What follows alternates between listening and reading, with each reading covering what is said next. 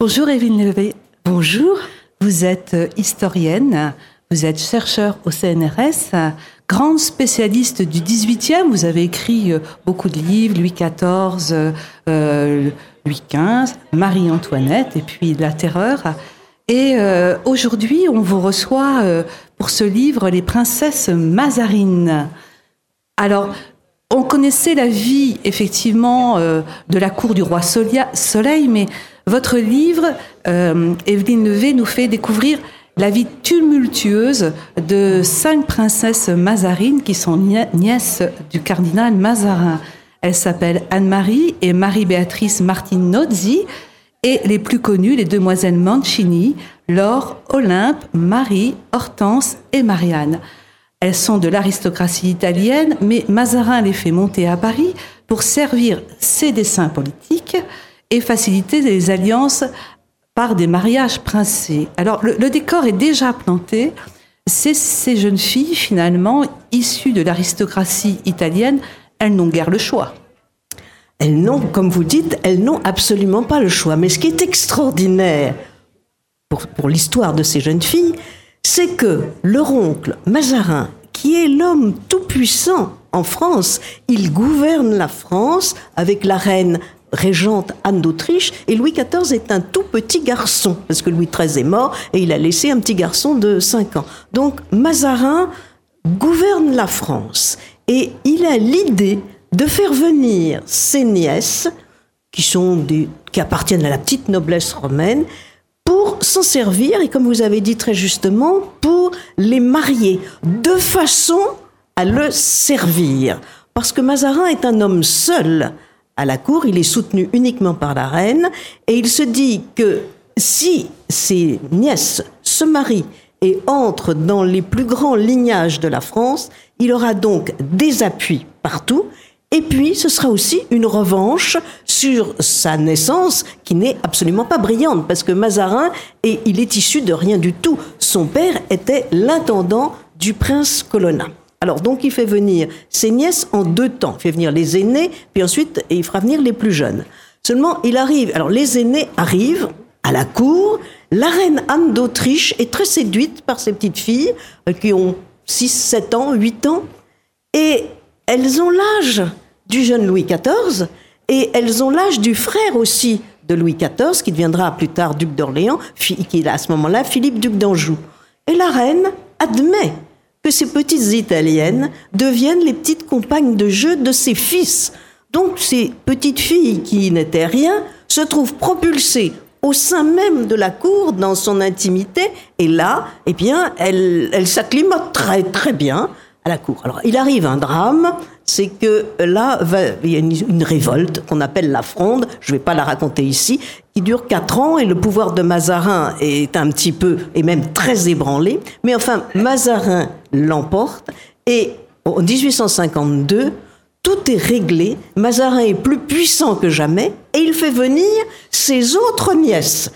Et alors là, euh, bah, les, les nièces sont devenues des adolescentes, le roi aussi. Et à partir de ce moment-là, alors vraiment, il négocie les mariages. Et puis alors, il arrive une chose extraordinaire, c'est que le roi s'éprend follement d'une des nièces qu'on appelait, qu'on appelle Marie Mancini, et il est éperdument amoureux. Alors vous allez me dire, oui, mais comment, vous savez, comment, c'est de l'histoire, c'est du roman.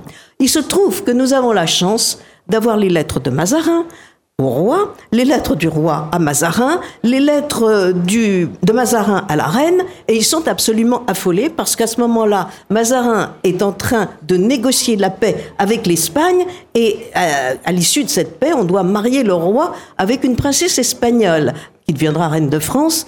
Eh, Louis XIV ne veut pas. Et il dit non, je ne veux pas que vos, vos négociations aboutissent. Alors vous avez complètement perdu le sens de l'État. Enfin, on a l'impression d'avoir un père et une mère Mazarin n'est que le parrain de Louis XIV, et qui sont en train de raisonner un, garçon qui a complètement perdu le sens. Marie est follement amoureux, ils sont follement amoureux. Alors, il y a eu des lettres entre eux, mais ça, nous ne les avons plus, malheureusement. Et finalement, évidemment, Mazarin négocie le mariage, Louis XIV épouse sa princesse espagnole, et à partir de là, toutes les autres vont se marier brillamment et Marie va épouser le prince Colonna, là où le père de Mazarin était simplement intendant. Mais C'est ce n'est qu'un début. C'est l'histoire qui se renverse finalement. C'est l'histoire qui se renverse, vous avez tout à fait raison. Ce n'est qu'un début parce que toutes ces nièces sont mariées, deviennent des princesses, s'allient à la famille royale, s'allient à d'autres familles princières, et elles vont avoir des trajectoires qui vont se croiser, se recroiser. Et ces femmes, alors il y a quelque chose d'extraordinaire chez elles, c'est qu'elles veulent être libres. Oui, probablement parce qu'elles n'avaient pas eu l'éducation de vraies princesses. Alors c'est ça qui m'a étonné dans votre livre. Je pense que l'intimité qu'elles avaient avec la cour royale, Oui. euh, Anne d'Autriche et Louis XIV, leur donne une liberté de ton qui est, qui est absolument euh, euh, incroyable pour cette époque et, et- et finalement qui les rend très modernes. Elles sont très modernes. Et alors, il y a deux d'entre elles. La fameuse Marie, qui a une vie. Alors, je, je ra- raconte sa vie parce qu'elle. Alors est-ce je- que c'est pas votre, votre préférée celle-ci? Non, j'ai Elle- cru le Oh, comprendre. écoutez, je, euh, je- je dirais, je les aime toutes. Vous les aimez toutes. Je les aime toutes. mais elles sont toutes belles, elles sont elles sont belles, intelligentes. elles sont toutes intelligentes, elles ont toutes du charme et elles ont des destins euh, que je ne raconterai pas ici. Bien mais, sûr, mais il faut les qui- qui découvrir, sont, qui sont absolument extra- Oui. extraordinaires. Oui. Et, et- et Elles se baladent dans toute l'Europe. elles se baladent dans toute l'Europe. On va Elle en fréquente, Italie. elle fréquente toutes les, les- les cours euh, royales cours. européennes et elles sont à l'aise partout.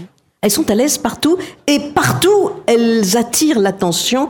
Elles ont des, des amoureux, des soupirants absolument partout. Surtout deux d'entre elles, Marie et Hortense, des vies insen- insensées. Elles sont les seules femmes qui aient écrit leur autobiographie c'est ça. en, euh, en, en- en racontant leurs malheurs conjugaux. Parce que euh, y en a deux qui ont plaqué, hein, c'est c'est le mot qui convient, elles ont plaqué leur mari, comme des folles d'ailleurs, mais elles s'en sortent et elles écrivent leur mémoire en racontant ah ben oui mon mari, je ne voulais plus coucher avec mon mari, c'est dit tel quel. C'est c'est c'est Oui, c'est fou. hallucinant. C'est hallucinant. Et elles racontent leurs histoires d'amour. Enfin, évidemment, elles racontent pas tout, mais c'est une auto- ce sont des autobiographies qui sont les deux premières autobiographies de femmes que nous ayons en France. Alors, e- effectivement, elles sont attachantes par cette liberté de ton qu'elles ont et puis euh, leur vie qui est euh, finalement très audacieuse pour l'époque. Ah oui. Parce que ça ne se faisait pas. Et, mais alors, je voulais m'attacher aussi à Olympe. Euh, Olympe, euh, elle est sur, surintendante, enfin voilà, elle s'occupe de la, de, de, de la, De la reine. de la reine. Et euh, je trouve que Olympe, finalement, ce serait peut-être celle qui serait la véritable héritière du cardinal Mazarin.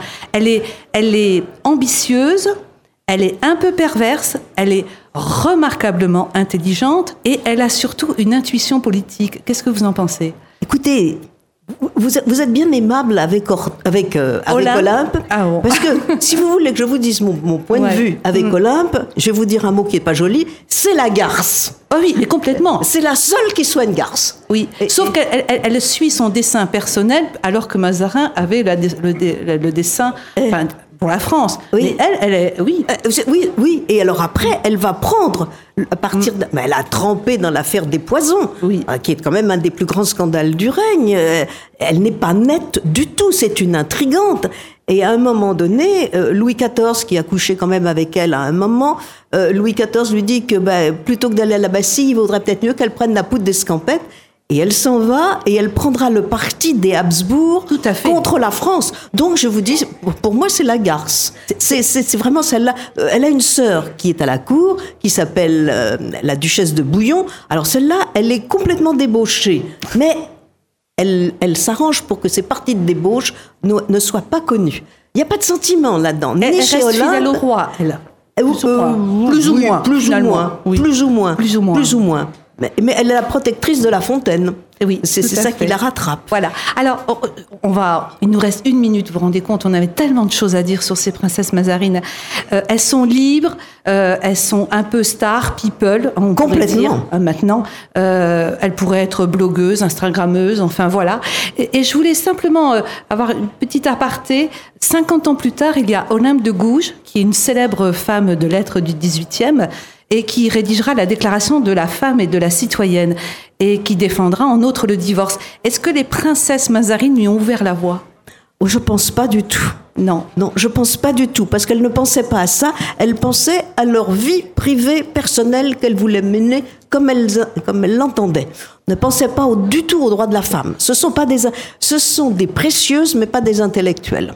D'accord. Alors donc je vous invite à aller connaître ces cinq princesses mazarines. Elles sont sept. Sept princesses mazarines qui ont défrayé la chronique du au 18e au 17e siècle. Et puis merci Evelyne Levé pour ce roman absolument passionnant que vous ne lâcherez pas. Ah, c'est pas un roman, c'est une. Oui, c'est de l'histoire fondée sur, des documents authentiques. autant pour moi. non, non, non. C'est pas un roman. Oui, ce n'est pas un roman. C'est une histoire des, des sept princesses mazarines et qui sont tellement modernes. Très. Merci.